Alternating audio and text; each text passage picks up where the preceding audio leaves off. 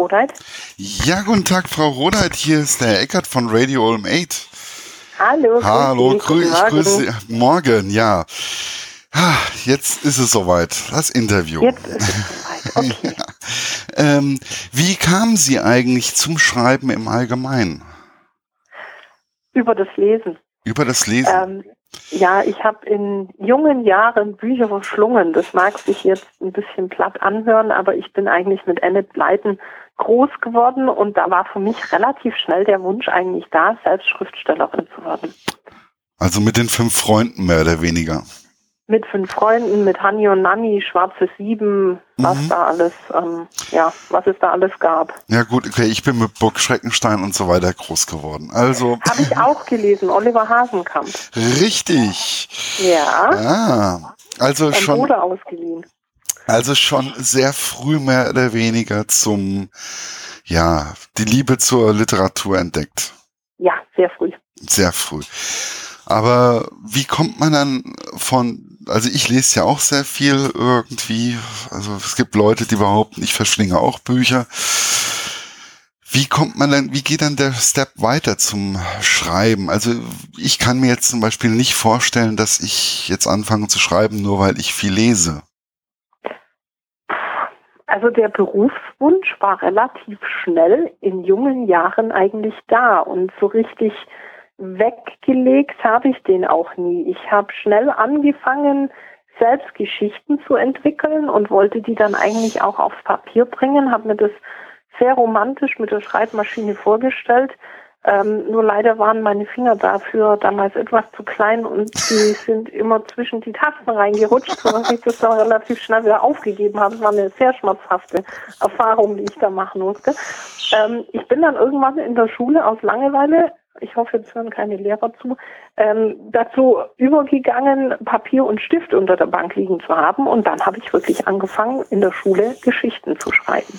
Hm, Geschichten oder auch Gedichte?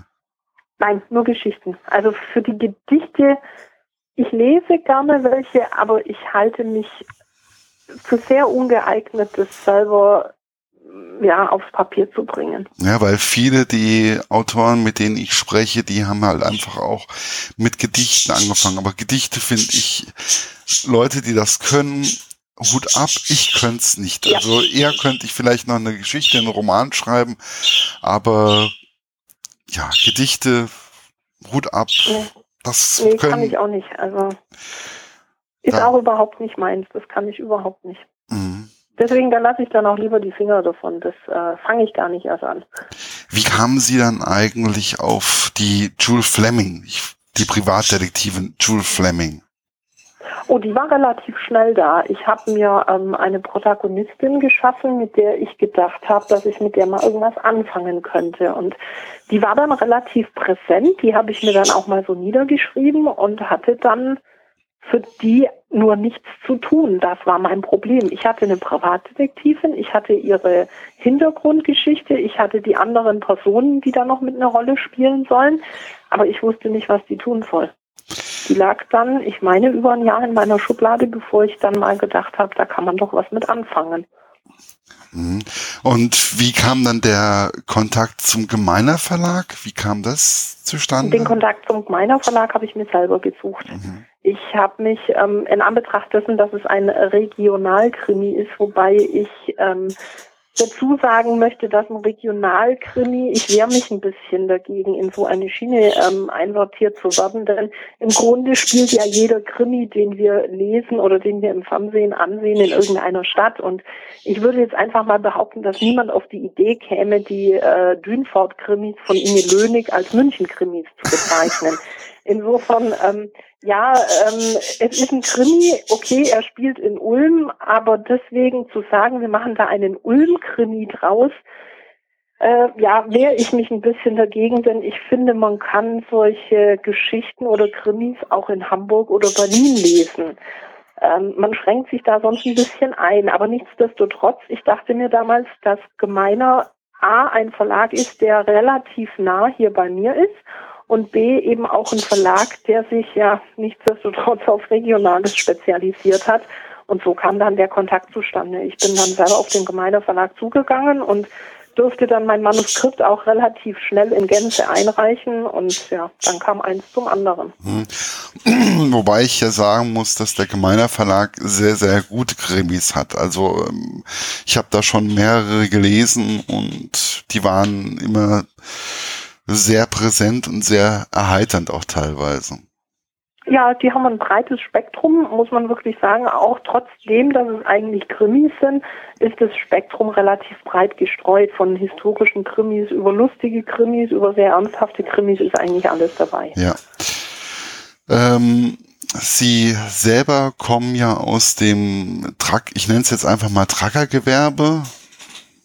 Ein Truckergewerbe würde ich jetzt nicht direkt also, sagen. Ich komme eigentlich aus der, ja, ich habe BWL studiert. Mhm. Ganz, ganz ähm, klassisch BWL studiert, äh, eine Bankausbildung gemacht. Das konnte man damals kombinieren. Mhm.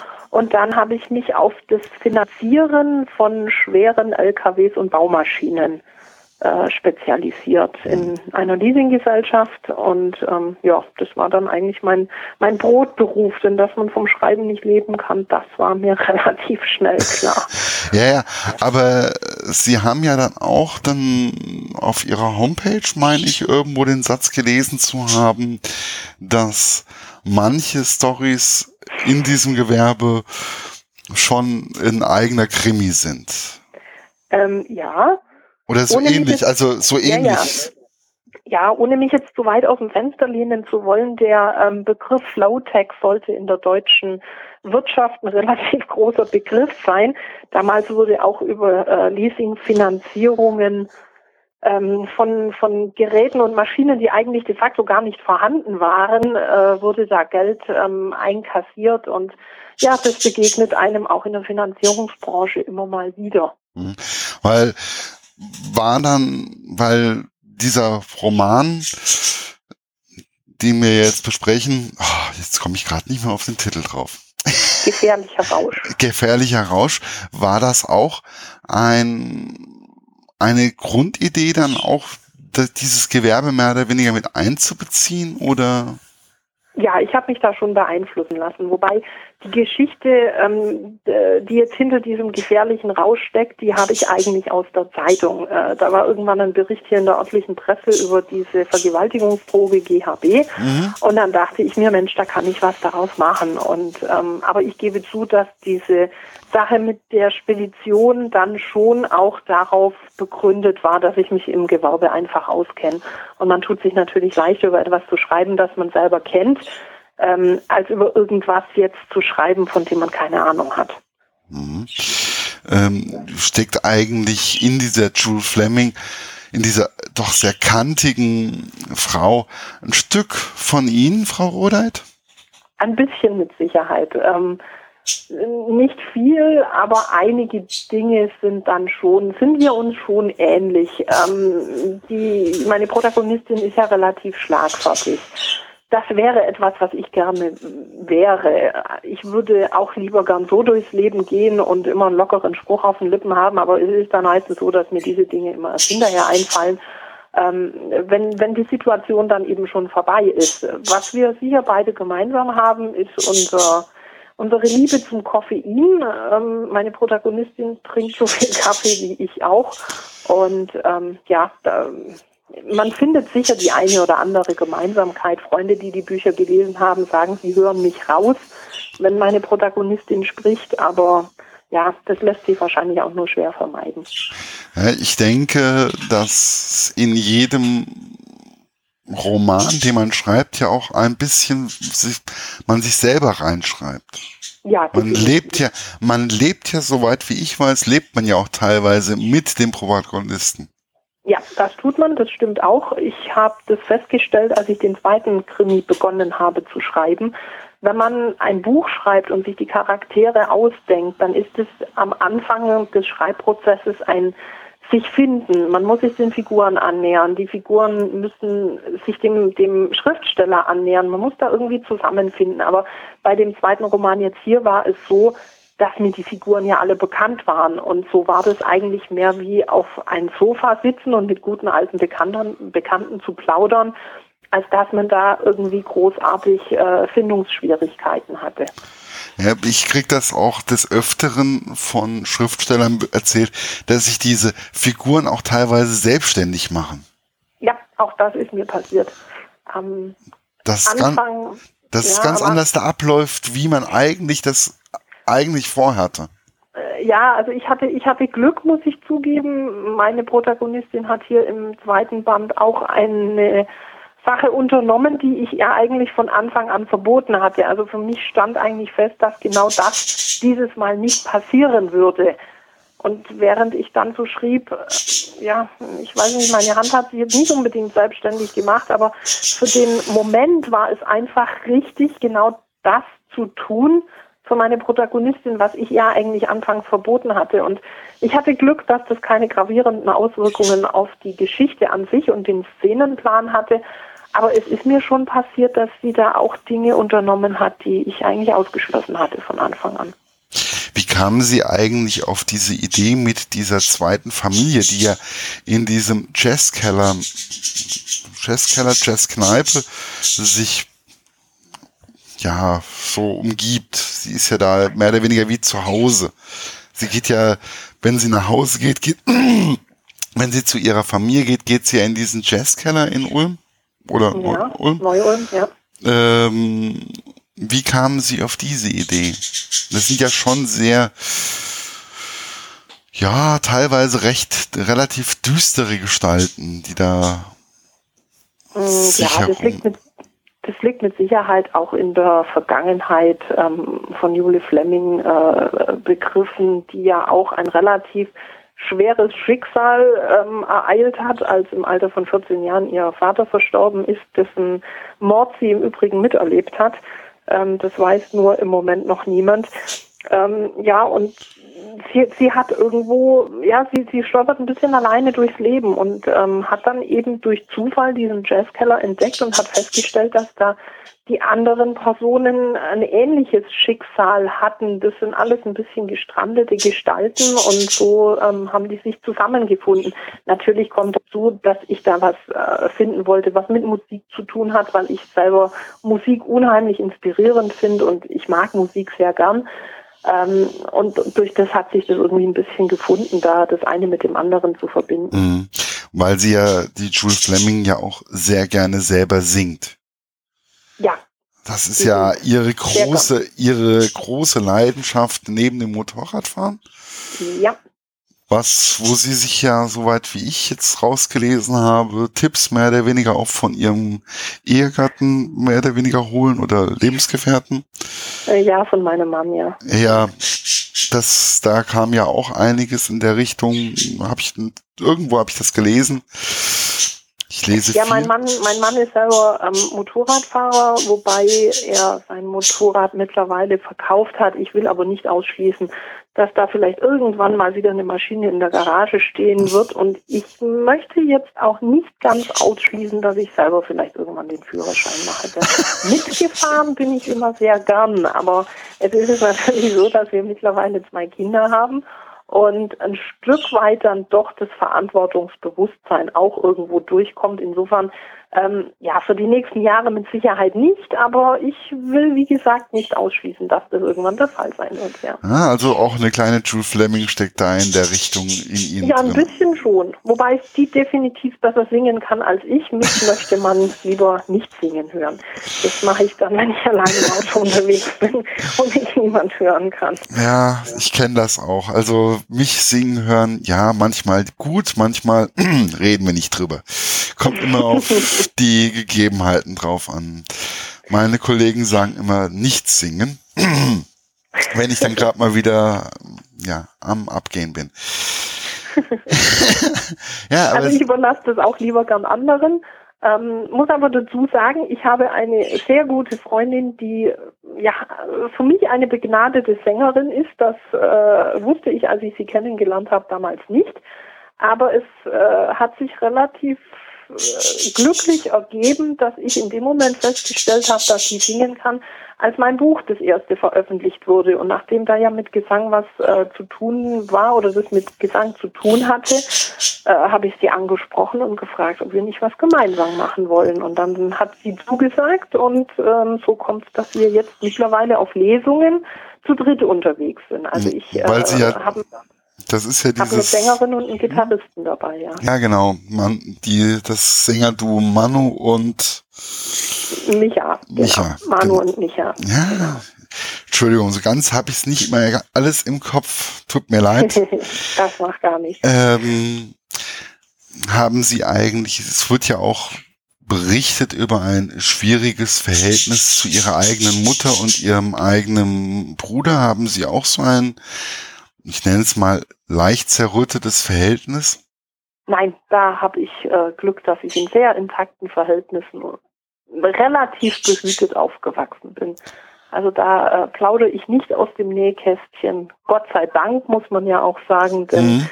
in der heutigen Zeit ist es ähm, keine Selbstverständlichkeit. Nein, leider nicht. Das kann ich Ihnen. Ja. Aber wie kamen Sie dann auf die Idee, dass das Verhältnis zwischen ihr und ihrer Mutter ja wirklich total gestört ist? Ähm, das war weniger das Verhältnis, was ich als gestört bezeichnet habe, sondern das hat sich aus dem Charakter der Mutter ergeben, der ja ein völlig anderer ist als der ähm, der Tochter. Und ähm, nachdem die beiden so entworfen waren, wie sie dann waren, und ich die aufeinander losgelassen habe, blieb eigentlich gar nichts anderes mehr übrig, als die, dass die beiden sich gegenseitig an die Gurgel gehen. Mhm. Also, und ihr Bruder ist ja auch ein bisschen ein Lebemann, würde ich mal so behaupten, der sein Leben noch nicht ganz in den Griff gekriegt hat. Nein, aber er wird es noch in den Griff bekommen, dafür warte ich schon sorgen. Ah, also, ja. also geht es weiter mit der ja, es geht, es geht, sofern der Verlag mitmacht, definitiv weiter. Ich habe für mich dann schon ähm, ja weiter geplant. Ich weiß also, was mit den einzelnen Personen passieren wird. Mhm. Denn für mich ist es ganz arg schlimm, wenn ich beginne, eine Serie zu lesen und die dann auch noch gern lese und spätestens beim vierten oder fünften Band dann feststelle, Mensch, da passiert ja eigentlich im Privaten überhaupt gar nichts. Und das finde ich dann immer so schade, weil mit den Figuren kann man doch was machen. Die sind ja, das sind ja keine statischen Figuren, die entwickeln sich ja auch weiter. Die ganzen Dinge, die ihnen geschehen, äh, sorgen dafür, dass sie sich weiterentwickeln. Und das soll hier natürlich auch der Fall sein. Das heißt, die machen ja alle eine Entwicklung durch im Laufe dieser Geschichten, die ich da erzähle. Und ähm, ja, da wird schon für mich zumindest jeder noch sein Plätzchen finden. Und ich habe für jeden, denke ich, auch schon sein Plätzchen reserviert. Ah, also Sie haben, Sie spinnen also schon an den nächsten Romanen oder an dem nächsten Roman wird ja, arbeiten Sie also schon. Also der dritte, der, ähm, ja, der ist im Moment fertig geschrieben, der wird im Juli 2015 erscheinen. Und die weiteren, so denn der Verlag mitmacht, ähm, habe ich zumindest grob geplant, ja. Ähm, wie bekommen Sie es eigentlich hin, eine, Sie schreiben es eigentlich immer ziemlich in kurzen Sätzen, die Person, aber sie sind trotzdem sehr tief beschrieben. Wie haben Sie das eigentlich, wie kriegen Sie das hin? Ähm, das ist, ähm, ja, das ist eine gute Frage. Äh, das, das sind Dinge, die entwickeln sich, denke ich, mit der Zeit. Es ist ja nicht so, dass ich erst gestern angefangen habe zu schreiben. Mhm. Den ersten Roman, den ich geschrieben habe, den habe ich mit 18 oder 19 geschrieben. Das sind keine Dinge, die jetzt jemals das Licht der Öffentlichkeit erblicken werden. Da würde ich mich in Grund und Boden schämen. Aber es kommt dann einfach, dass man sich ja mit zunehmendem Alter und ähm, den Personen, die man auch kennenlernt, äh, ja weiterentwickelt. Ich muss aber zugeben, dass es ähm, hier auch äh, Kollegen gab, die mir da irgendwo ein Stück weit unterstützend unter die Arme gegriffen haben die dann schon mit hilfreichen Dingen daherkommen und sagen, probier mal dies aus oder mach mal jenes und wie fühlt sich das an und so entwickelt sich das einfach im Laufe der Zeit. Also ist es sehr, sehr wichtig für Sie, dass Ihre Freunde und Bekannten, die, mit denen Sie zusammenarbeiten, Sie sagen ja auch, Schriftsteller sein ist kein, kein Beruf, wo man einsam ist, sondern wo man miteinander kommuniziert. Wie wichtig ist es, andere Leute ihre Romane lesen und sie kritisieren oder sie weiterentwickeln? unheimlich wichtig. Ähm, da gibt's aber verschiedene ähm, Wichtigkeitsstufen, sage ich jetzt mal. Also mein Mann beispielsweise, auf den als Testleser möchte ich überhaupt gar nicht verzichten, denn der achtet sehr viel auf Kleinigkeiten. Das hat jetzt weniger mit Schriftstellerischem zu tun, als vielmehr damit, dass er dann sagt, ja, hier stimmt jetzt irgendwas nicht, das ist technisch nicht möglich. Das sind dann die Dinge, auf die er eingeht. Die Schriftstellerkollegen, die beleuchten das natürlich von einer ganz anderen Seite nochmal, die mir dann sagen, hier fehlt Gefühl in der Szene oder was hast du da geschrieben, da ist viel zu viel Blabla drin, fang mal an rauszustreichen und ja, so hat da irgendwo jeder ein bisschen seinen Platz. Aber es ist schon auch so, dass man sich seine Testleser auswählen muss und man darf auch natürlich nicht zu viele haben, denn wenn man zu viele hat, ich sag mal, fünf Testleser haben sie sechs verschiedene Meinungen am Ende und da wird es dann natürlich schwierig, da noch etwas draus zu stricken. Und das Ganze muss natürlich trotz allem den eigenen Ton beibehalten. Also es ist ja immer noch mein Buch, das ich da schreibe. Trotzdem, dass da viele Leute dran Anteil haben, ist es schon so, dass, dass es einfach mein Werk ist und das natürlich auch bleiben soll. Ja, es ist ja für mich persönlich, wenn ich dann auch mehrere Romane von einem Autor oder von einer Autorin lese, man merkt ja auch irgendwo, wie sie so ein bisschen tickt. Also, mhm. das ist ja immer für mich persönlich auch immer so ein, ein persönliches Werk, ein Roman. Ja, ist es. Definitiv. Das ist einfach, ich, ich kann es momentan gerade nicht in Worte fassen. Mir fehlen ausnahmsweise die Worte. Die Hörer werden es nicht verstehen, aber es ist einfach so. Nein. Es ist wichtig für mich, dass ich den Autor auch irgendwo entdecken kann. Oder dass ich das Gefühl habe bei dem Autor, das ist er oder das ist sie. Ja, ich verstehe, was Sie meinen. Also mir geht es ganz arg oft so, dass ich Bücher von relativ bekannten Autoren auch lese, wo ich einfach merke, während des Lesens, das kann ich nicht an einzelnen Dingen festmachen, aber da merke ich, das war eine Auftragsarbeit, da steckt gar kein Herzblut mehr drin. Ja, weil Herzblut, wenn, wenn ein Roman mit Herzblut geschrieben ist, wie jetzt zum Beispiel Ihr Roman, also ich, ich stelle Ihnen jetzt mal ein absolutes Herzblut bei diesem Roman. Das dürfen Sie. ähm, dann ist es einfach anders da zu lesen. Man muss, manchmal brauche ich 10, 20 Seiten, um reinzukommen in den Roman, aber dann auf einmal merke ich, wie sich das auch in mir selber weiterentwickelt. Also mhm. ich konnte zum Beispiel mit der Jules Fleming total viel anfangen. Also ich saß da und habe gedacht, wow, die Frau hat's drauf oder die ist irgendwie cool oder die ist einfach irgendwie, die ist, die sie hat verschiedene Seiten, wie zum Beispiel, dass sie gut kochen kann. Ja, das mhm. kommt ja in dieser eins, in den Szenen, wo sie dann bei ihrem Kollegen Mark ähm, ist, kommt das ja sehr stark zu tragen, dass sie da auf einmal kocht wie, ja, wie eine kleine jo. Chefköchin. sie, sie, ist schon, sie ist schon eine vielschichtige Frau. Es war mir aber auch wichtig, so jemanden zu schaffen, der vielschichtig ist. Denn was ich unbedingt vermeiden wollte, war ein, ein Abziehbild von irgendwelchen Personen, die es bereits gibt, zu schaffen. Denn das findet man doch dann immer wieder, dass äh, Schriftsteller wahrscheinlich auch unbewusst ähm, Personen schaffen, die anderen ziemlich ähnlich sind. Und mir war es eben schon wichtig, dass ich da eine eigene Persönlichkeit schaffe. Die Persönlichkeit muss aber facettenreich sein. Das heißt, die darf nicht immer nur die taffe und die coole sein, die darf auch verletzliche Seiten haben. Und ich hoffe einfach, dass mir das gelungen ist, das herauszuarbeiten, dass es dann doch die eine oder andere Szene auch gibt, wo man sich wiederfinden kann und sagen kann, Mensch, da hätte ich ähnlich reagiert.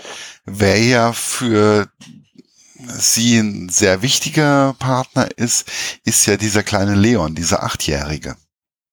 Ja. Ein absolut tougher kleiner Junge, der sie irgendwie immer wieder auf den Boden der Tatsachen zurückbringt, würde ich das einfach mal so behaupten.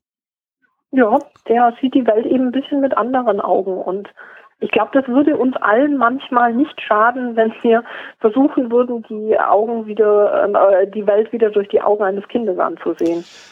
Man hat einen anderen Blick einfach. Ja. Man hat einen wesentlich klareren Blick. Man sieht das Ganze unverfälschter. Also ich mhm. kenne das ja selber aus den, wenn ich mit Kindern und Jugendlichen zusammenarbeite, die sind da einfach wesentlich unreflektierter, die machen sich über manche Dinge einfach wesentlich gedan weniger Gedanken, aber sie sehen Dinge, die ein Erwachsener nicht unbedingt sieht. Wie, genau. wie kamen Sie eigentlich auf die Idee, so jemanden in den Roman, in einem wirklich stellenweise recht haarsträubenden Roman, wo ja viel passiert, wo total viel Action drin ist, so ein Kind mehr oder weniger reinzusetzen? weil man irgendwo zwischendurch einen Ruhepol braucht. Der Leser muss Gelegenheit haben, bei aller Action auch zwischendurch mal Luft zu holen. Und ähm, also als ich Leon geplant habe, war mir nicht bewusst, dass er dann eine so große Rolle einnehmen wird. Das hat sich eigentlich beim Schreiben dann erst entwickelt, wobei es sich beim Schreiben des ersten Romanes ähm, eher entwickelt hat, dass Leon dann auf einmal da war und diesen großen, verhältnismäßig großen Raum eigentlich in Anspruch genommen hat. Und dann habe ich gemerkt, dass die ganzen Leser, äh, die dann auf mich zukamen mit Reaktionen von diesem Kind, überwiegend hellauf begeistert waren und immer geschrieben haben, mehr, mehr, mehr von ihm. Und ähm, ja, dem komme ich natürlich gerne nach. Mittlerweile ist er für mich auch so ein kleiner Freund geworden. Und jetzt im, im dritten Band habe ich eine, ja, da, da möchte ich ein bisschen versuchen, die Action mit Klein Leon zu verbinden. Oh, oh da kriege ich aber Ach ja, aber Sie kennen ja meine Einstellung. Ich freue mich ja schon auf den dritten Teil. Na, das freut mich. Ich darf natürlich jetzt nicht zu viel verraten, ähm, weil sonst ähm, nehme ich natürlich die Spannung vorne weg, aber es, es, es wird sehr spannend. Ja, das ist ja auch, das habe ich mir fast beim Ende des zweiten Bandes schon gedacht, dass es jetzt wirklich richtig, das nimmt ja jetzt nochmal richtig Fahrt auf. Ja, das geht jetzt in die Richtung, die ja, die auch meine Protagonistin mal vor eine große Herausforderung stellen wird. Das stimmt. Wobei ich Wert darauf lege, dass man die einzelnen Bände in sich abgeschlossen lesen kann, ohne Vorkenntnisse aus den anderen haben zu müssen. Ja, wobei ich mir gewünscht hätte, dass der Gemeiner Verlag mir vorher Band 1 noch zugeteilt hätte. Das wäre ich mag solche, wenn ich einen mehr oder weniger Fortsetzungsroman, ich nenne es jetzt einfach mal so, es ist nicht, man kann es eigenständig lesen, aber man merkt doch, dass kleine Sachen immer wieder in Bezug auf, es wird immer wieder Bezug auf den ersten Roman oder auf einen anderen Roman genommen. Ja, das stimmt. Ähm, das liegt darin begründet, was ich vorhin bereits sagte, mit der persönlichen, persönlichen Entwicklung Richtig. der einzelnen Personen, die natürlich mit jedem Roman und den Personen, die sie dort treffen und den Dingen, die sie erleben, einen Schritt nach vorne machen. Und dann, ja, gebe ich Ihnen recht, um die Entwicklung der einzelnen Personen mitverfolgen zu können, wäre es vermutlich sinnvoll, dann den ersten vorher gelesen zu haben. Nichtsdestotrotz sind die Krimi-Handlungen in sich abgeschlossen. Das, das heißt, ein neuer Fall beginnt und der hört auch mit dem Ende des Buches auf. Ja, ich habe ich hab mir natürlich jetzt einen kleinen Kniff gegönnt ähm, äh, mit einer Überleitung auf den dritten, wobei auch das ähm, dann so sein wird, dass man den dritten lesen kann, ohne den ersten und den zweiten gelesen zu haben. Ja, aber das, da möchte ich ja jetzt auch nicht drüber weiter hinaus. Ne? Mhm. Also ich bin ja schon neugierig, muss man ja sagen, aber ja, ich möchte ja jetzt auch nicht zu viel verraten. Auf jeden Fall, das Ende hat's richtig in sich. Das Ende hat's in sich, ja genau. Also da kriegt man dann doch leichte Gänsehaut. Ja, und die soll dann bitte schön bis im Juli 2015 anhalten. ah, mal gucken, was ich da zwischendurch noch lese. Aber da fällt mir bestimmt noch was ein.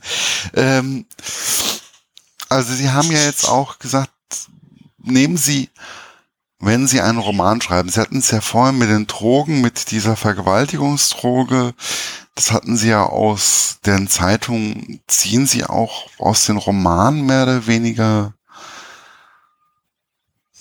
also aus der Zeitung auch den Stoff für Ihre Romane?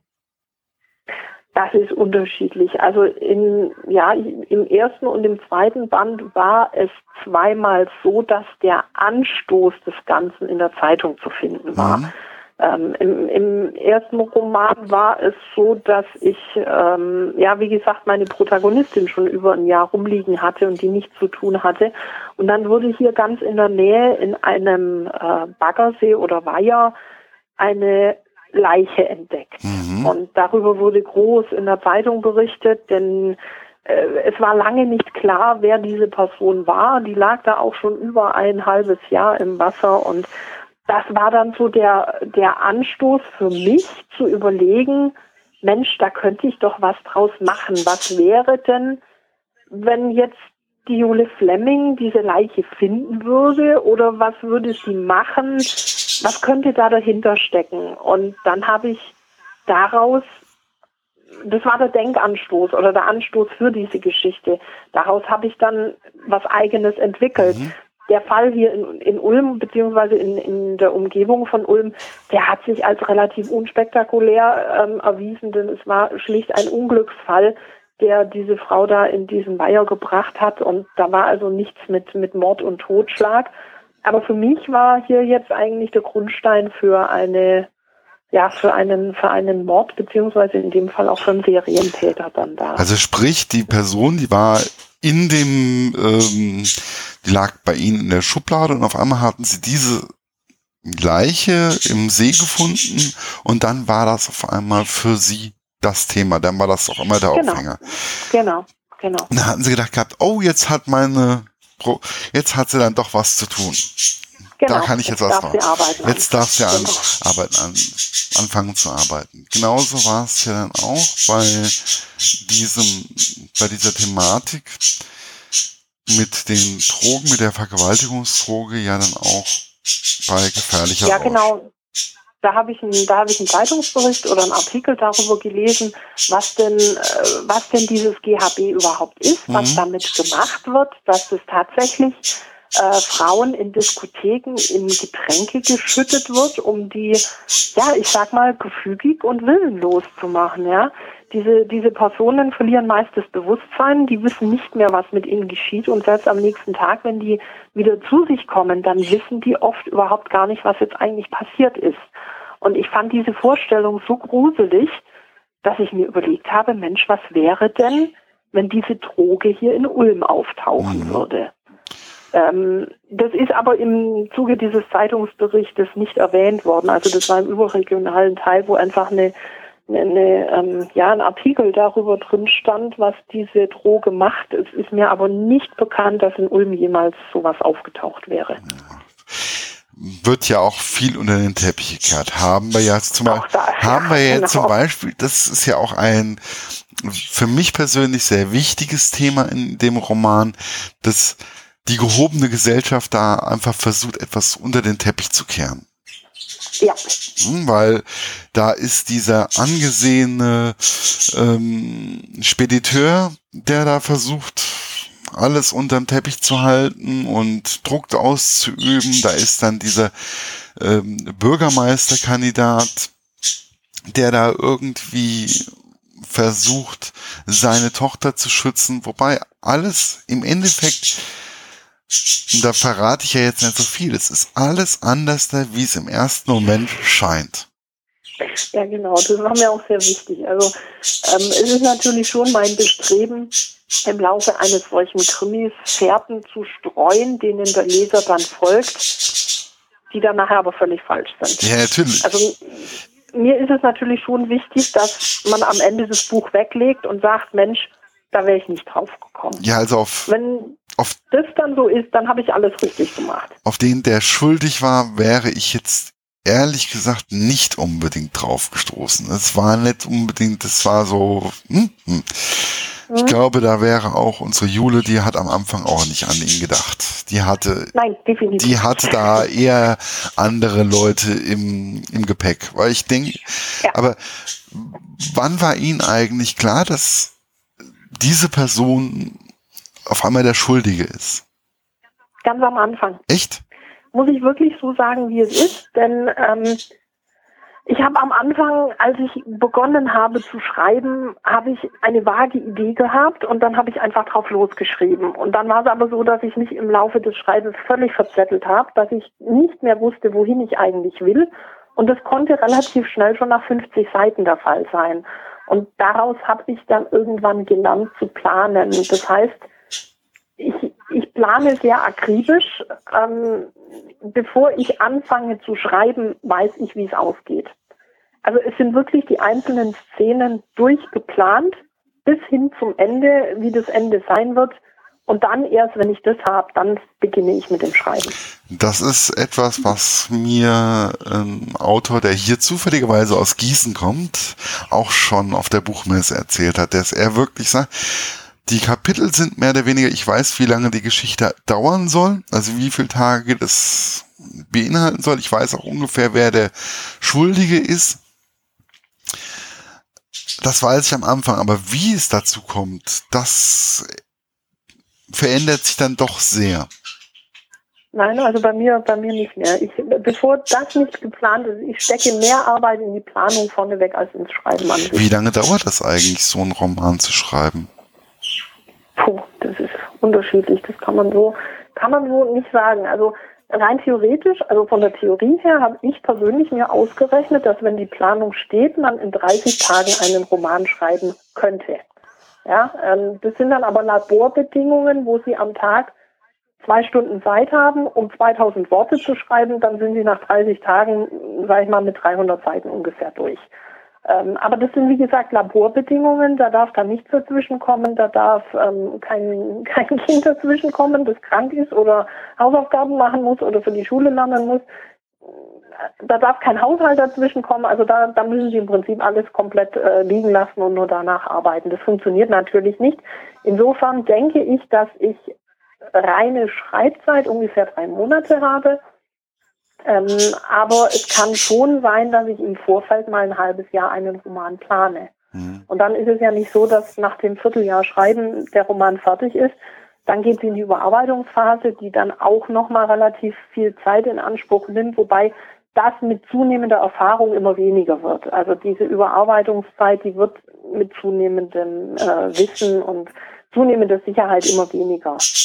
Aber im Grunde kann man sagen, ja, also ich sag mal, so ein halbes bis ein Dreivierteljahr muss man schon rechnen. Ja, das ist also auch etwas, was ich von anderen Autoren immer so ungefähr im Jahr, also so Pi mal Daumen, Dreivierteljahr, Jahr brauchen die meisten Autoren für einen Roman.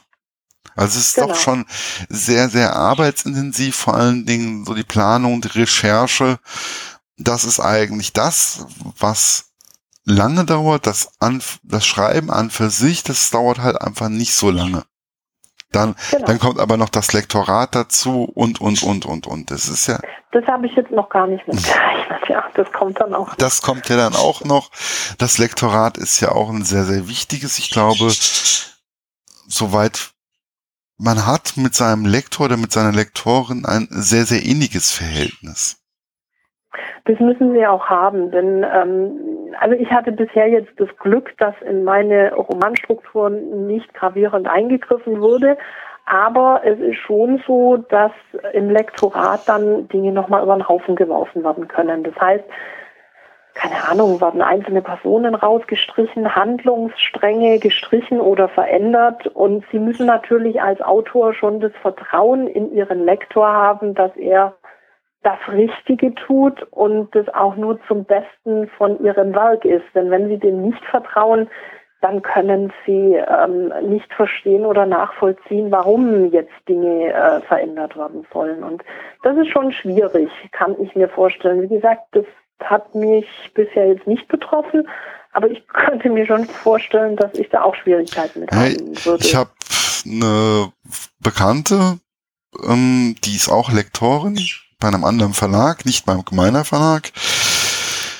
Und die sagt, es ist extremst viel Arbeit. Man redet sehr viel mit dem Autor oder mit der Autorin. Man versucht sich in sie einzudenken. Es ist alles nicht so einfach, wie das immer am Anfang so scheint. Und man, man darf den Autor ja, nicht verfälschen. Man muss ihn, man muss ihn einfach, man muss ihn einfach sich selber sein lassen. Es ist nicht ihr eigener Roman, sondern es ist, ja. Ja, es ist immer noch das Werk des Autoren. Es ja. ist immer noch das Werk des Autoren. Ja. Genau.